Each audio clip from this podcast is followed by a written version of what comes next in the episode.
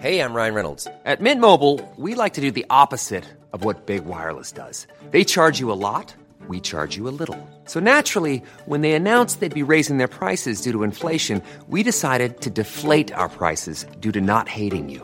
That's right. We're cutting the price of Mint Unlimited from $30 a month to just $15 a month. Give it a try at mintmobile.com slash switch. $45 upfront for three months plus taxes and fees. Promo rate for new customers for limited time. Unlimited more than 40 gigabytes per month. Slows. Full terms at mintmobile.com. Que filho é você? Primeira parte. Comentário de Mari Persona. Eu dei umas voltas por Ipuã hoje, pela cidade, e o que chamou minha atenção em alguns terrenos que estão vazios é a cor da terra. Eu venho aqui de Limeira, né, interior de São Paulo, lá a terra é vermelha. E aqui a terra acho que é roxa, né? Aqui é uma terra escura. Eu não entendo nada de terra, mas eu acho que deve ser muito fértil. Eu acho que é uma terra que qualquer agricultor, quando vai plantar, procura esse tipo de terra e não uma areia para pôr lá a sua semente, porque se puser na areia, na pedra, não vai acontecer nada. Mas colocando numa terra fértil, ela vai brotar e dar muito fruto.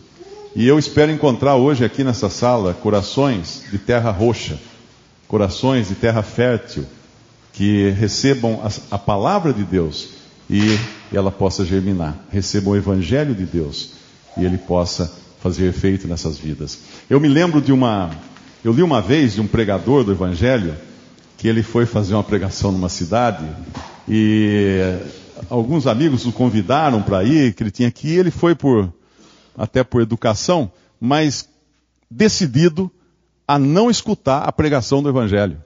Só que Deus é maior do que tudo, Deus é maior do que nós, das nossas intenções, da nossa teimosia.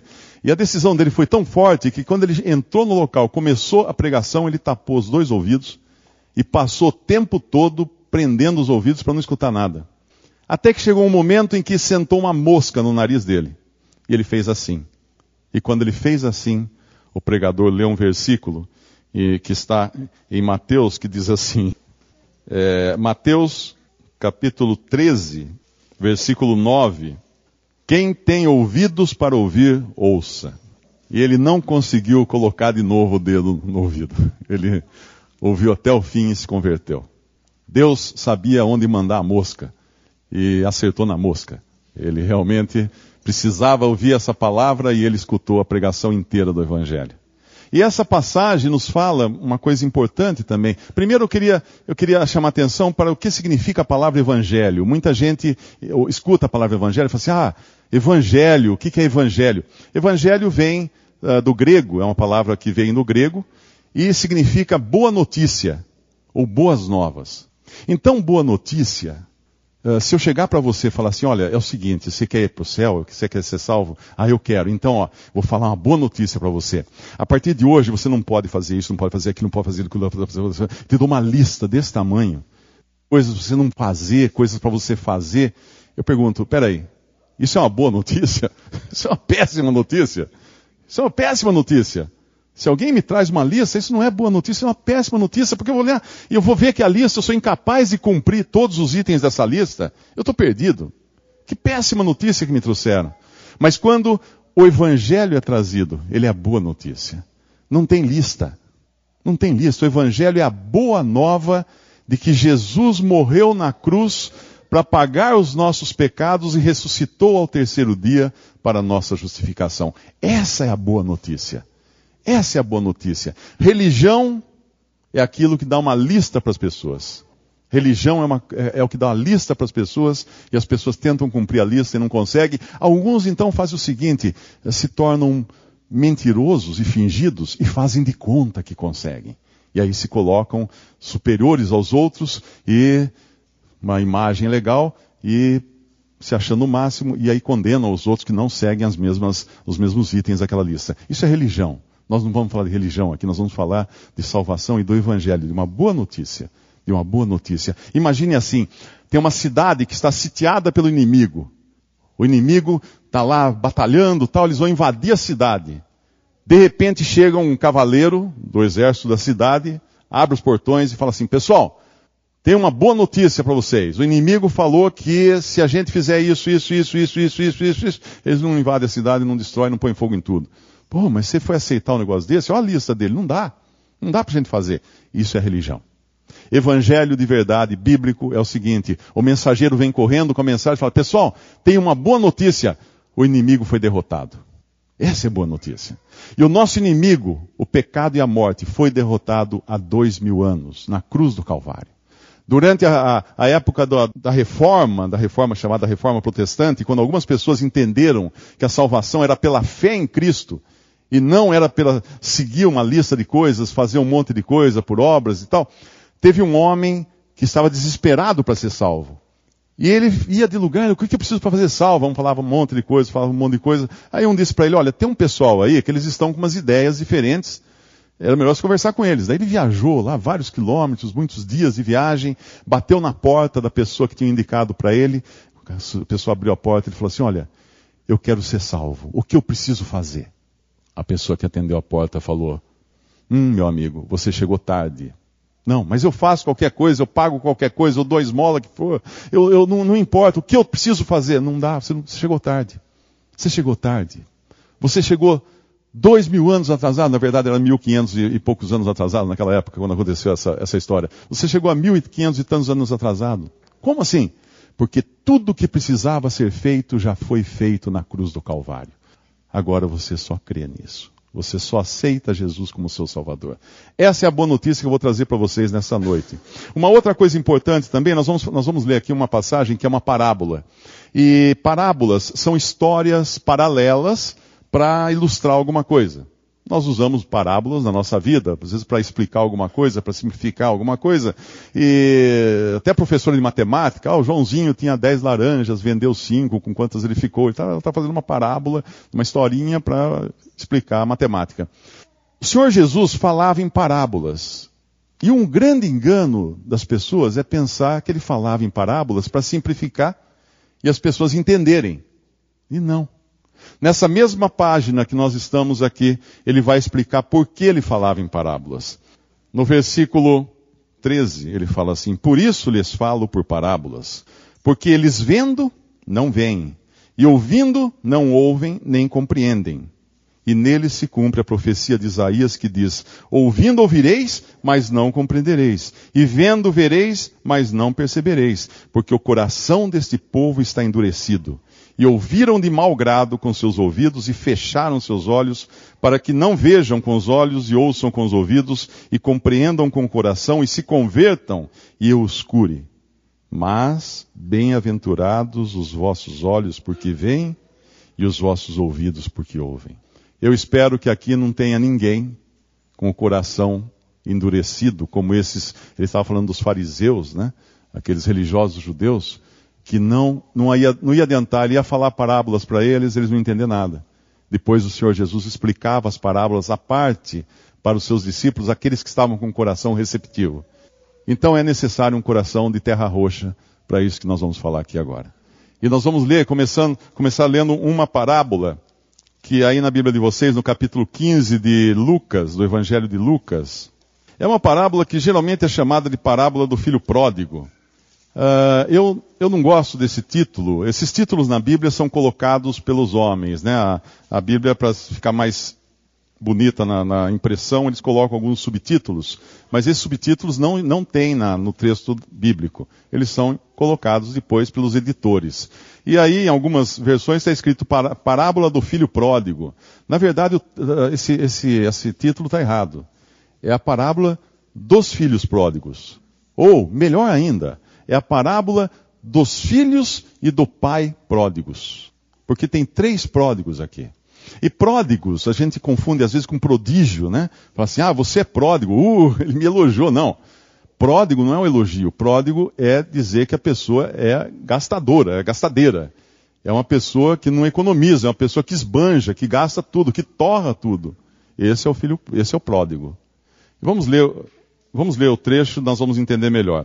Ele está o contexto disso aqui. O Senhor Jesus está falando essa parábola para os fariseus, que eram os religiosos judeus mais restritos, da religião mais restrita, aqueles que eram procuravam ser justos ao máximo, andar fazer tudo corretamente, aqueles que realmente queriam agradar a Deus à sua maneira.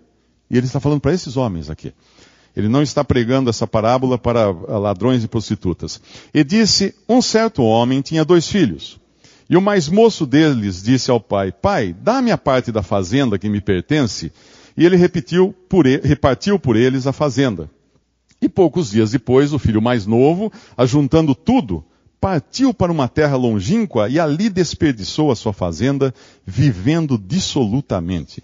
E havendo ele gastado tudo, houve naquela terra uma grande fome e começou a padecer necessidades. E foi e chegou-se a um dos cidadãos daquela terra, o qual o mandou para os seus campos a apacentar porcos. E desejava encher o seu estômago com as bolotas que os porcos comiam e ninguém lhe dava nada. E tornando em si, disse: Quantos jornaleiros de meu pai têm abundância de pão? Jornaleiros aqui no sentido de diaristas, de trabalhadores diaristas. E eu aqui pereço fome. Levantar-me-ei, e irei ter com meu pai, e dir-lhe-ei, pai, pequei contra o céu e perante ti, já não sou digno de te ser chamado o teu filho. Faze-me como um dos teus jornaleiros ou diaristas. E levantando-se foi para o seu pai. E quando ainda estava longe, viu o seu pai. E se moveu de íntima compaixão e correndo, lançou-se-lhe ao pescoço do filho e o beijou. E o filho lhe disse: Pai, pequei contra o céu e perante ti, e já não sou digno de ser chamado teu filho. A recepção aqui foi tão grande que ele nem, nem tem coragem de falar, faze-me como um dos teus trabalhadores diaristas. Ele não tem coragem. Não, ele ganha um beijo.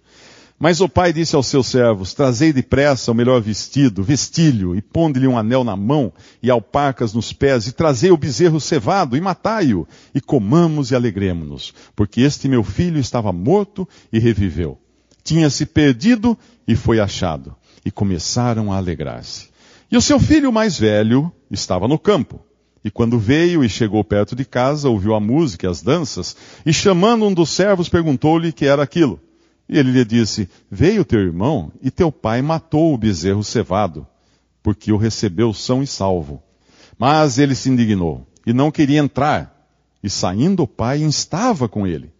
Mas respondendo ele, disse ao pai: Eis que te sirvo há tantos anos, sem nunca transgredir o teu mandamento, e nunca me deste um cabrito para alegrar-me com os meus amigos.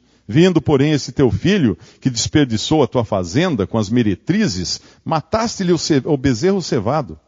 E ele lhe disse, filho, tu sempre estás comigo, e todas as minhas coisas são tuas.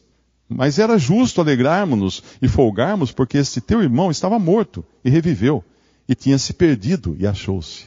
Essa parábola, geralmente ela é contada com uma ênfase grande no filho que foi embora e gastou tudo. Mas eu creio que a mensagem não é essa. Também faz parte, mas a intenção do Senhor Jesus, quando falou isso aos fariseus, aos religiosos judeus, não era essa. Porque eles não eram do tipo de sair e gastar tudo com prostituta. Eles não eram do, desse tipo. Eles eram homens íntegros, homens direitos, homens respeitados na sociedade, eram muito religiosos. Então eles não eram esse filho pródigo que saiu. Quando nós lemos o que ele pede esse filho que, que sai, que vai embora, ele pede uma coisa que é estranha. Pense bem, quando é que nós recebemos uma herança de um pai? Quando o pai morre. O pai morre e os bens do pai são repartidos entre os filhos. Aqui, quando esse pai morresse, iria metade para um, metade para outro. Na verdade, na, na, naquele tempo, iria do, uh, dois terços para o mais velho e um terço para o mais novo. Nós vamos falar metade, que seria a nossa sociedade hoje. Vai metade para um, vai metade para o outro. Quando o filho pede para o pai que ele quer a parte dele da herança, ele está dizendo para o pai: Pai, eu quero que você morra. Esse é, o, esse é o sentimento dele pelo pai. O pai é um, é um estorvo na vida dele, porque enquanto o pai estiver vivo, ele não pode viver a vida que ele sempre quis viver. Ele não pode esbanjar, ele não pode sair com mulheres, não pode sair na festa. Enquanto o pai está vivo, ele não consegue. Ele precisa que o pai morra mas talvez ele não chegue ao ponto, a esse ponto. Então ele pede ao pai que divida, já em vida. Quando o pai divide em vida, eu pergunto, com o que o pai fica? Com nada. Lembra que ele fala para o outro filho: Filho, tudo que eu tenho é teu. Porque quando ele divide e dá para o filho que vai embora a parte da herança, a outra parte de quem é? Do outro filho. Dividiu agora. Agora dividiu partes para você, partes para você. O pai entregou tudo. E esse filho, então, esbanjador, vai embora, sai, gasta tudo que ele tem, e um dia ele cai em si, que ele errou. E ele volta, querendo até, se sujeitando até a, a, a, ser tratado como um dos servos do pai dele. Agora, eu pergunto, se tudo tivesse corrido bem, teria ele voltado? É comum você ligar o jornal e lá prender um assaltante, e vai o jornalista entrevistar o assaltante e fala assim, pois é, eu estou arrependido do que eu fiz. Ele está arrependido do que ele fez? Não, ele está arrependido do que deu errado. Se ele não fosse pego, ele não estaria arrependido. Então não é o arrependimento do homem, a menos que ele seja operado por Deus, ele é um arrependimento interesseiro. Ele é um arrependimento seu só. Porque as coisas não deram certo, não saíram do jeito que deveriam sair. E aqui é esse filho. Então ele volta para casa arrependido, né?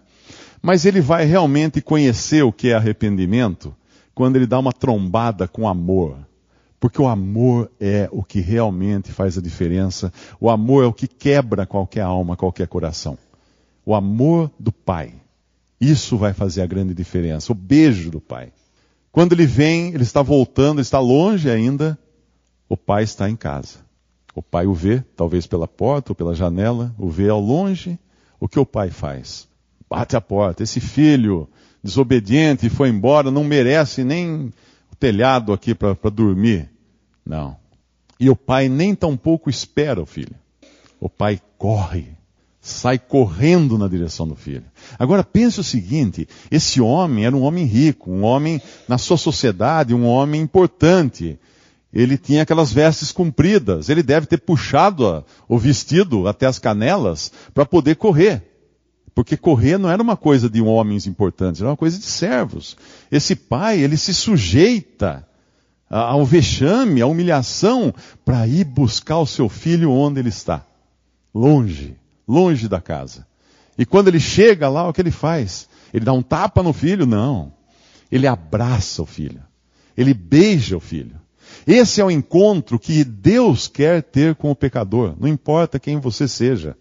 Ele vem ao seu encontro. Ele busca você. Ele vê onde você está. E ele corre na sua direção e não vai repreender você. Não vai repreender. Ele vai beijar você. Ele é um, Deus é um Deus de amor, Deus é um Deus de perdão. E ele pode perdoar, e depois eu vou explicar por que ele pode perdoar, sem passar por cima da sua justiça. Ele pode ser justo e misericordioso para com aqueles que são pecadores. E o pai então o abraça, o beija, manda trazer vestes novas, vestidos limpos. Imagina como é que estava esse cara que vivia entre os porcos. Estava imundo, mas o pai cuida disso. Não é ele. Ele não, ele não se limpou. Ele não ficou remendando uma roupa, falou assim, deixa eu fazer uma roupinha boa aqui para chegar no meu pai. Isso é religião. A religião tenta juntar trapos para se apresentar para Deus. Adão e Eva, quando caíram no jardim do Éden, o que eles fizeram? Fizeram um avental de folhas de figueira. O que dura um avental de folhas de figueira? Para cobrir a sua nudez. Deus precisou matar um animal inocente, tirar a pele para fazer roupa para Adão e Eva, porque eles haviam pecado. Deus cobriu o pecado deles através da morte de um, de um animal inocente. Porque a própria providência que eles uh, tiveram de se cobrir não, não, valeu nada, não prestava, não prestava para nada. Deus cobre esse filho então com uma roupa limpa, Deus coloca um anel no dedo dele, sinal de aliança, sinal de aliança. O filho nem, nem fala, ele tinha planejado, faze-me como um dos teus diaristas. Imagina se ele vai falar isso. De jeito nenhum. De jeito, ele engole, ele engole as suas palavras. Agora ele está realmente arrependido. Agora que ele encontrou o amor do Pai, que é tão grande, imenso, imensurável, que ele jamais podia esperar isso, essa recepção, jamais. E ele, o Pai então dá ordem. Uh, ele, ele confessa o seu pecado, aproximação de Deus, Entendam isso, não é no oba-oba, na parte do pecador. Nós nos achegamos a Deus, mas nos achegamos contritos, confessando o nosso pecado diante de Deus, confessando a nossa falta, de inimigos de Deus, de foragidos de Deus. E recebemos então esse tratamento de amor. E trazei, ele coloca um anel na mão, dando então a entender que havia agora uma aliança com aquele filho. Havia uma aliança agora. E alpacas nos pés, sandálias nos pés, para mostrar que aquele filho ia andar agora fora da poeira desse mundo, separado da poeira, da sujeira. O pai ia providenciar para ele se manter limpo, para que ele se mantivesse limpo e separado da poeira. E chamando, uh, trazer o bezerro cevado, matai-o, é festa.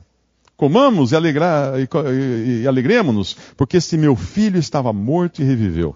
Tinha se perdido e foi achado e começaram a se alegrar. Mas esse é o, é o filho perdulário, esse é o filho sem vergonha. Esse é o filho que, que foi viver a vida do jeito que ele quis.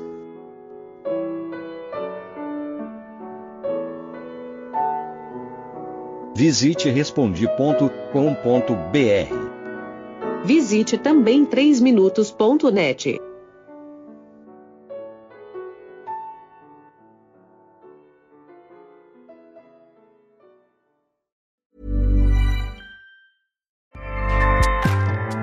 ACAST powers the world's best podcasts. Here's a show that we recommend. The Real Housewives is a guilty pleasure for most, but if you're looking to not feel guilty about that pleasure, tune in to Everything Iconic with me, Danny Pellegrino, where I break down all the messy moments and behind the scenes antics of Bravo's popular franchise. And on Everything Iconic, I also interview celebrity guests like Kelly Ripa, Kiki Palmer, Drew Barrymore, Cameron Diaz, and more about their guilty pleasures, their past work, and so much more. So if you're pop culture obsessed and find yourself watching way too much reality TV like me, tune in to Everything Iconic with Danny Pellegrino wherever you listen to podcasts. ACAST helps creators launch, grow, and monetize their podcasts everywhere. ACAST.com.